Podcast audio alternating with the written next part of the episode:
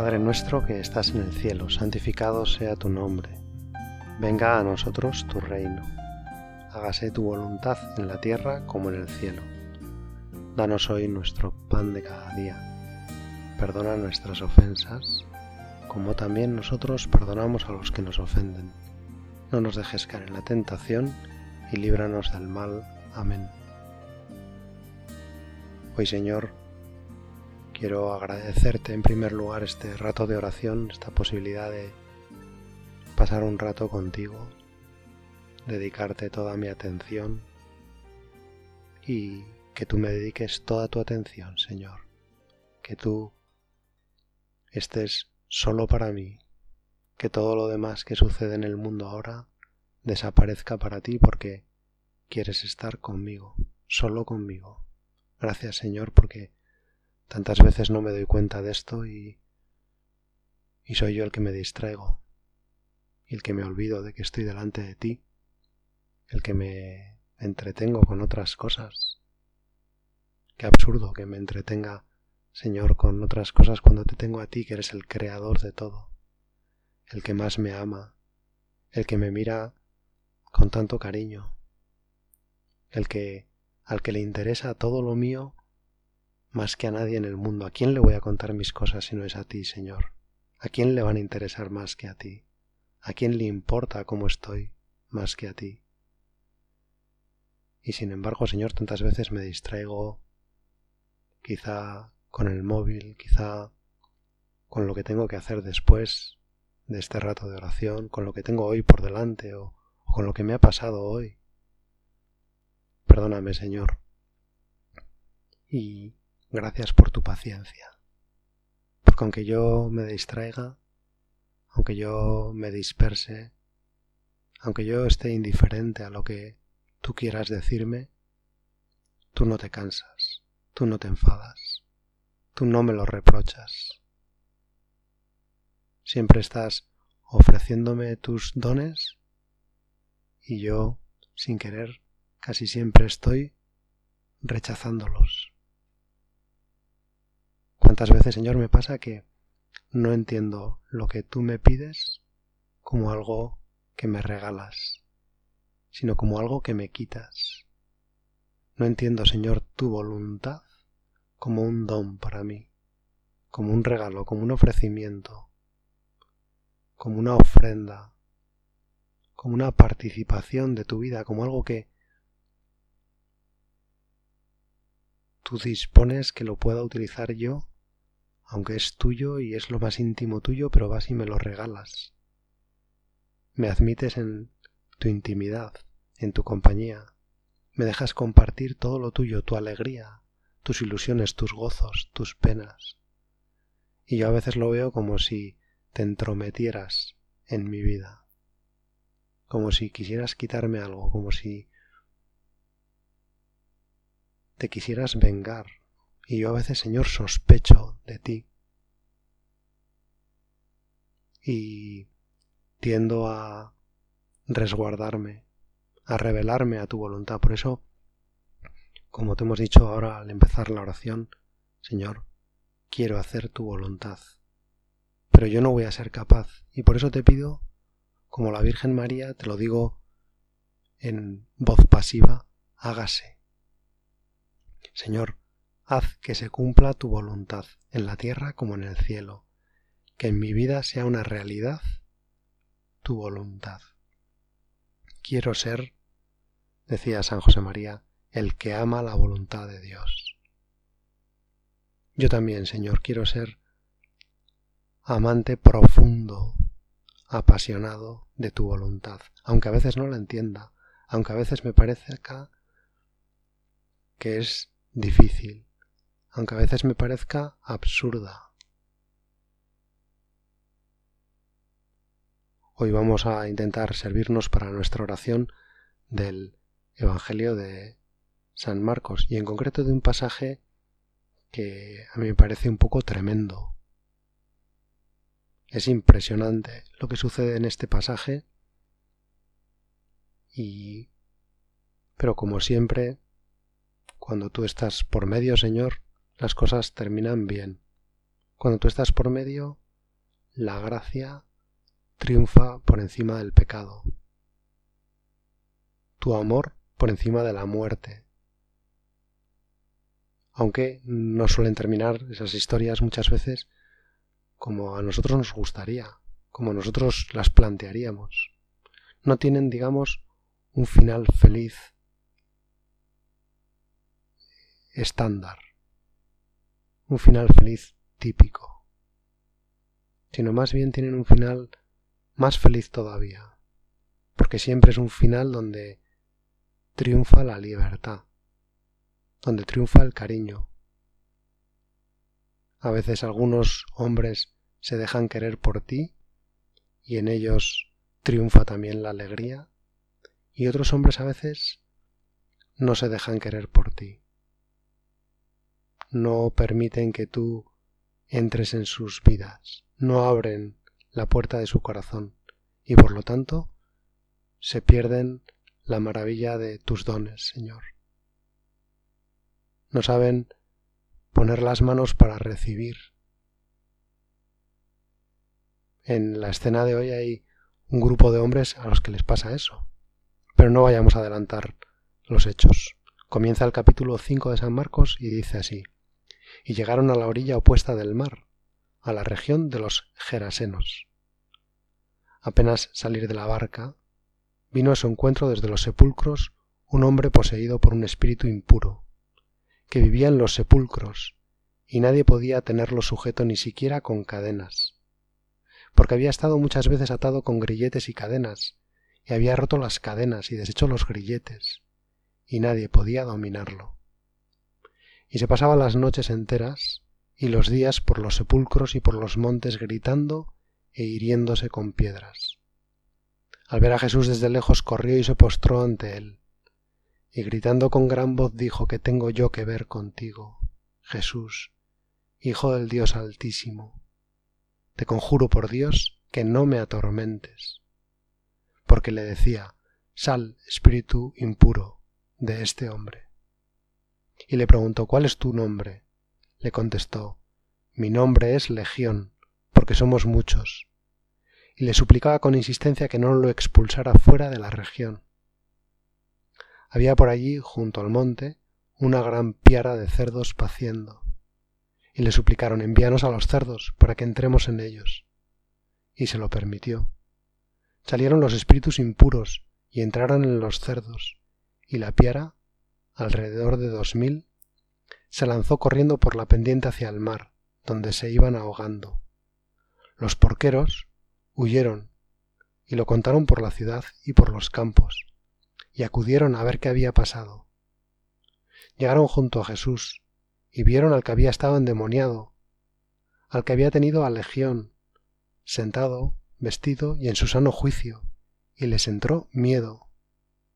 Los que lo habían presenciado les explicaron lo que había sucedido con el que había estado poseído por el demonio y con los cerdos, y comenzaron a rogarle que se alejase de su región. En cuanto él subió a la barca, el que había estado endemoniado le suplicaba quedarse con él. Pero no lo admitió, sino que le dijo, Vete a tu casa con los tuyos y anúnciales las grandes cosas que el Señor ha hecho contigo y cómo ha tenido misericordia de ti. Se fue y comenzó a proclamar en la Decápolis lo que Jesús había hecho con él, y todos se admiraban.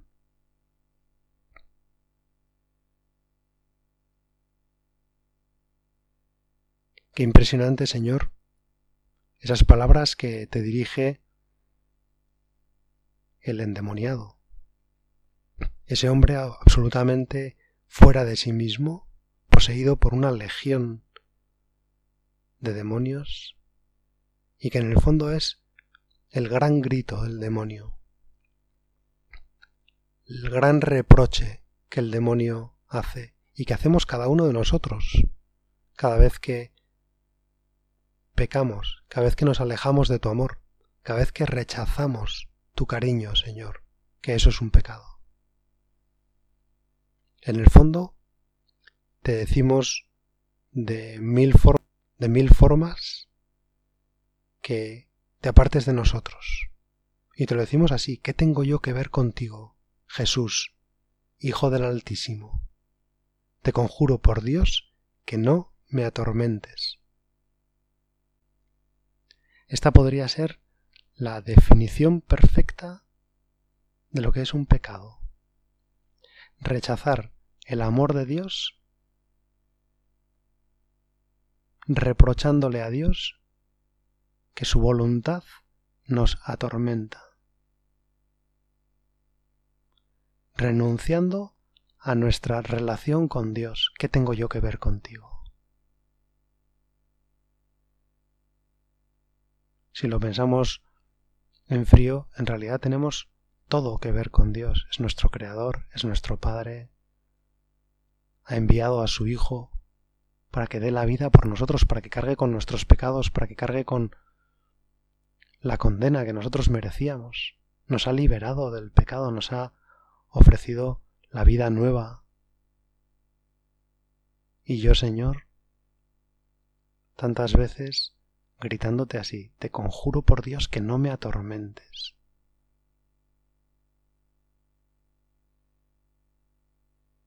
Cuánto reproche, cuánto veneno hay en cada una de esas palabras. Primero lanzar como un conjuro. Segundo, nombrar a Dios de esa forma. Y tercero, decirle a Jesús que viene a atormentarle. Que la voluntad de Jesús, la voluntad de Dios, es un tormento, es una tortura, cuando justamente es lo contrario. Tortura, tormento, era la vida que llevaba ese hombre. Tortura y tormento era el día a día de esa pobre persona. Y Dios lo que viene es a salvarle, a darle paz, a ponerle como luego al final se ve, al final del Evangelio, que el hombre estaba allí y lo dice San Marcos de forma muy gráfica. Lo vieron sentado, vestido y en su sano juicio. Eso es tormento. Un hombre que había estado por ahí gritando, hiriéndose a sí mismo con piedras, de repente sentado, vestido y en su sano juicio, ¿Por qué tantas veces pienso yo, Señor, que tu vida viene a traerme un tormento?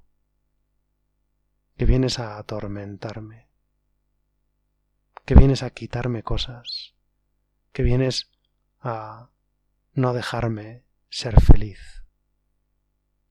¿Por qué me revuelvo? ¿Por qué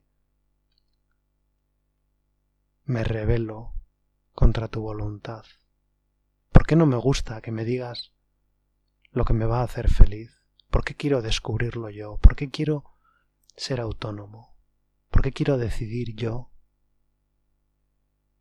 cualquier cosa de mi vida? ¿Por qué no me dejo querer? ¿Por qué no me dejo amar? ¿Por qué no me dejo abrazar? ¿Por qué no me dejo perdonar? ¿Por qué no me dejo acompañar? Señor, te pido perdón por todas las veces que te he dicho esto. No me atormentes. Te pido perdón por todas las veces que han salido de mi boca esas palabras tremendas. Te pido perdón por todas las veces que he rechazado tu gracia, tu amor. Y te pido, Señor, que de ahora en adelante, como sé que todavía te lo voy a decir muchas veces, como sé que muchas veces voy a preferir mi voluntad a la tuya, como sé que muchas veces voy a ser corto de miras y no voy a saber descubrir los dones que me ofreces en todo lo que me pides, te pido, Señor, que no me hagas caso. Que cuando yo te diga esas cosas, sepas que en realidad no las pienso. Que en realidad lo que pienso es que tu voluntad es amabilísima. Pero que a veces, Señor, es que lo que no entiendo es como has querido correr el riesgo de nuestra libertad. Así hablaba San José María del amor de Dios por nosotros. Ha querido correr el riesgo de nuestra libertad. Es impresionante porque es una manifestación de que Dios lo que quiere es que le amemos, que le demos amor verdadero, amor como el que Él nos da, un amor libre, porque nos da la gana.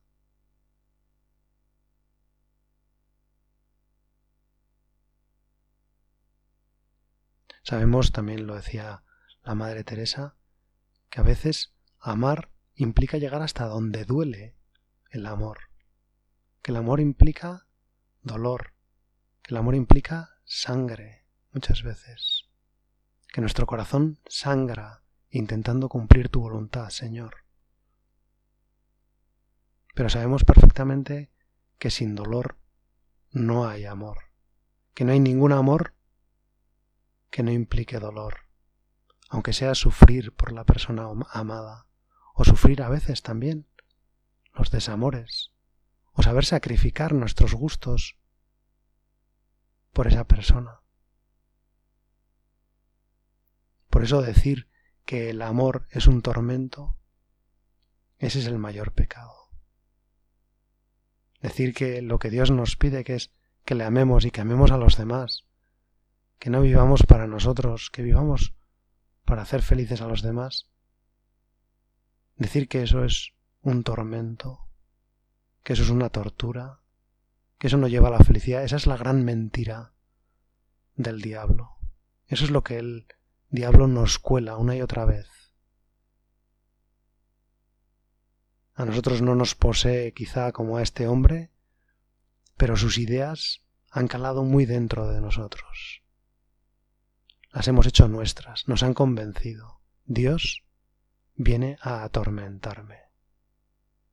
Yo no tengo nada que ver contigo, Jesús, Hijo del Dios Altísimo. ¿Cuántas veces te digo eso y te echo de mi vida? Pero señores, que a veces es tan fácil echarte, es tan fácil pecar, está tan al alcance de la mano, es tan sencillo, es tan rápido.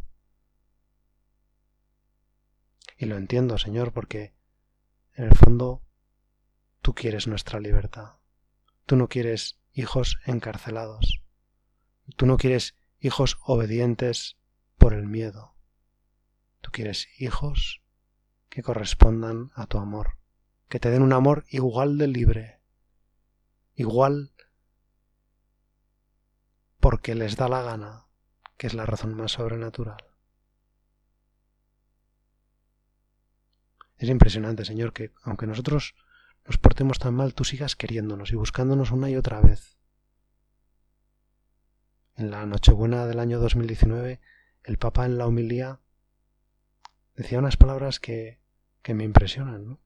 Dios no ha esperado a que seamos buenos para querernos. Su amor es gratuito. Y yo, Señor, tantas veces no, no pienso eso, no me lo creo. No pienso que me quieras sin ningún interés, que me pidas cosas sin que haya detrás algo. Pienso que tú vas a sacar algo de ahí. Que me lo pides porque a ti te interesa. Y no me doy cuenta que lo único que estás buscando es mi felicidad. Intento ir por otros caminos, intento buscar la felicidad por otros caminos y ahí sí que encuentro tormentos. Ahí sí que encuentro tortura. Hay una historia que me hace mucha gracia y, bueno, pues que no sé si será cierta, pero cuando la leí, el sitio donde la leí decía que era cierta, pero en cualquier caso, pues es, en el fondo, pues algo que nos puede servir también para hablar con el Señor. Y es la explicación de un albañil gallego a su compañía aseguradora que no comprendía, debido a la naturaleza de sus lesiones, cómo podía haberle ocurrido un accidente y este caso fue juzgado por el Tribunal de Primera Instancia de Pontevedra, según aseguran, aunque tengo mis dudas, y dice así la carta que envía este albañil explicando a la compañía aseguradora cómo sucedió el, el accidente. Excelentísimos señores, en respuesta a su pedido de informaciones adicionales declaro dos puntos. En el ítem número uno sobre mi participación en los acontecimientos mencioné, tratando de ejecutar la tarea y sin ayuda. Esto va entre comillas, se supone que es parte de lo que decía en su declaración y lo que ahora pues va a tratar de explicar. Me piden en su carta que dé una declaración más detallada, por lo que espero que lo que sigue, explicar la causa de mi accidente, aclare de una vez por todas sus dudas. Soy albañil desde hace diez años. El día del accidente estaba trabajando sin ayuda, colocando los ladrillos en una pared del sexto piso del edificio en construcción en esta ciudad. Finalizadas mis tareas, verifiqué que habían sobrado aproximadamente 250 kilos de ladrillo. En vez de cargarlos hasta la planta baja a mano, decidí colocarlos en un barril y bajarlos con ayuda de una roldana, que felizmente se hallaba fijada en una viga en el techo del sexto piso. Yo creo, no lo sé con certeza, pero me parece que una roldana es como una polea. Bajé hasta la planta baja, até el barril con una soga y con la ayuda de la roldana lo levanté hasta el sexto piso, atando el extremo de la soga en una columna de la planta baja. Luego subí y cargué los ladrillos en el barril. Volví a la planta baja, desaté la soga y la agarré con fuerza de modo que los 250 kilos de ladrillos bajasen suavemente Debo indicar que en el ítem 1 de mi declaración a la policía he señalado que mi peso corporal es de 80 kilos. Sorpresivamente, mis pies se separaron del suelo y comencé a ascender rápidamente, arrastrado por la soga. Debido al susto, perdí mi presencia de espíritu e irreflexivamente me aferré más a la soga, mientras ascendía a gran velocidad. En las proximidades del tercer piso me encontré con el barril que bajaba a una velocidad aproximadamente similar a la de mi subida, y me fue imposible evitar el choque. Creo que allí se produjo la fractura de cráneo. Continué subiendo hasta que mis dedos se engancharon dentro de la roldana, lo que provocó la detención de mi subida y también las quebraduras múltiples de los dedos y de la muñeca. A esta altura de los acontecimientos ya había recuperado mi presencia de espíritu, y pese a los dolores continué aferrado a la cuerda. Fue en ese instante que el barril chocó contra el piso, su fondo se partió y todos los ladrillos se desparramaron. Sin ladrillos, el barril pesaba aproximadamente 25 kilos. Debido a un principio simplísimo, comencé a descender rápidamente hacia la planta baja. Aproximadamente al pasar por el tercer piso me encontré con el barril vacío que subía. En el choque que sobrevino estoy casi seguro que se produjeron las fracturas de tobillos y de la nariz. Este choque felizmente disminuyó la velocidad de mi caída, de manera que cuando aterricé sobre la montaña de ladrillos solo me quebré tres vértebras. Lamento, sin embargo, informar que cuando me encontraba caído encima de los ladrillos, con dolores insoportables, sin poder moverme y viendo encima de mí el barril, perdí nuevamente mi presencia de espíritu y solté la cuerda. Debido a que el barril pesaba más que la cuerda, descendió rápidamente y cayó sobre mis piernas, quebrándoseme las dos tibias. Esperando haber aclarado definitivamente las causas y desarrollo de los acontecimientos, me despido atentamente. Me parece que esta historia, posiblemente inventada, si no, aprovechamos para encomendar a ese pobre albañil, para que se recuperara pronto. Pero esta historia nos muestra a veces cómo nosotros tratamos de buscar a Dios por un sitio que nos parece más fácil, más sencillo, más rápido, más alegre, más entretenido, y que sin embargo termina siempre con fracturas múltiples, con un accidente que podría haber sido letal. Siempre que evitamos la voluntad de Dios, vienen entonces los verdaderos tormentos. Cuando pensamos que Dios nos va a atormentar y elegimos otro camino, es ahí cuando de verdad nos encontramos con los verdaderos tormentos, con las verdaderas situaciones que de haberlo sabido nos habrían hecho temblar. Señor, ayúdame a que yo me decida siempre por donde tú me dices, aunque piense que es más difícil, aunque piense que es más cansado, aunque piense sobre todo muchas veces, como en este caso, que es más aburrido. Qué aburrido, ¿no? Ir cogiendo de poquitos en poquitos ladrillos y ir bajando con ellos. Qué aburrido a veces vivir una vida, Señor, cotidiana, ordinaria, de trato normal contigo. Y qué atractivo a veces es para nosotros lo excepcional, lo extraordinario, lo llamativo, lo curioso. Ayúdame, Señor, a encontrarte en lo normal, a no aburrirme, a no pensar que ese aburrimiento, esa falta de emoción que a veces encuentro, Señor, en cumplir tu voluntad, es un tormento, porque yo sé que estás ahí, porque sé que me cuidas, porque sé que me quieres, porque sé que eres el que me quieres, el que más me quiere, que lo último que me mandarías es un tormento. Y yo sé, Señor, que tú tienes todo que ver conmigo, mejor dicho, que yo tengo todo que ver contigo, que soy tuyo, que soy tu criatura, que soy tu hijo, que soy a quien tú amas, el discípulo al que tú amas. Es impresionante como al final de este Evangelio San Marcos cuenta como los moradores de aquella tierra de Gerasa, que está al este,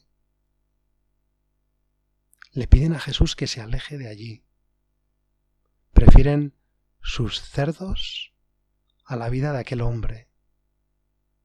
Tu Señor nos das una lección de hasta qué punto la vida de un hombre es importante para que no pase nada porque se pierda toda la piara de dos mil cerdos que posiblemente daría alimento, daría riqueza, daría sostenimiento a toda una región. Pero la vida de cada hombre vale más que todo eso, Señor. Y la vida de este hijo tuyo, al que curas, al que sanas, al que liberas, vale mucho más que todo eso. Pero aquellos hombres no lo entienden. Aquellos hombres no se hacen cargo de lo que le pasaba a este hombre. No han hecho suyo su sufrimiento. Viven para sí mismos, para sus cerdos. Yo también, Señor, muchas veces no me doy cuenta de todo lo que valgo y no me dejo, por lo tanto, cuidar por ti. Y me someto a tormentos y me y no me respeto a mí mismo y no me cuido.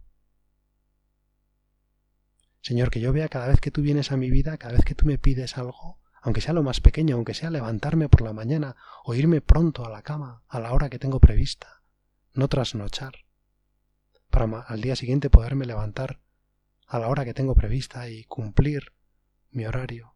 Que no piense, Señor, que eso es un tormento. Que no te diga nunca, Señor, que tú no tienes nada que ver conmigo, que no me atormentes. Que me dé cuenta, Señor, que tú lo que me quieres es hacer feliz. Y Señor, si alguna vez te lo digo, de verdad, no me hagas caso. Si alguna vez te digo que te vayas de mi alma, no te vayas, Señor, por favor, quédate. Tú lo sabes todo, tú sabes que te amo. Tantas veces me revelo, pero, Señor, ayúdame.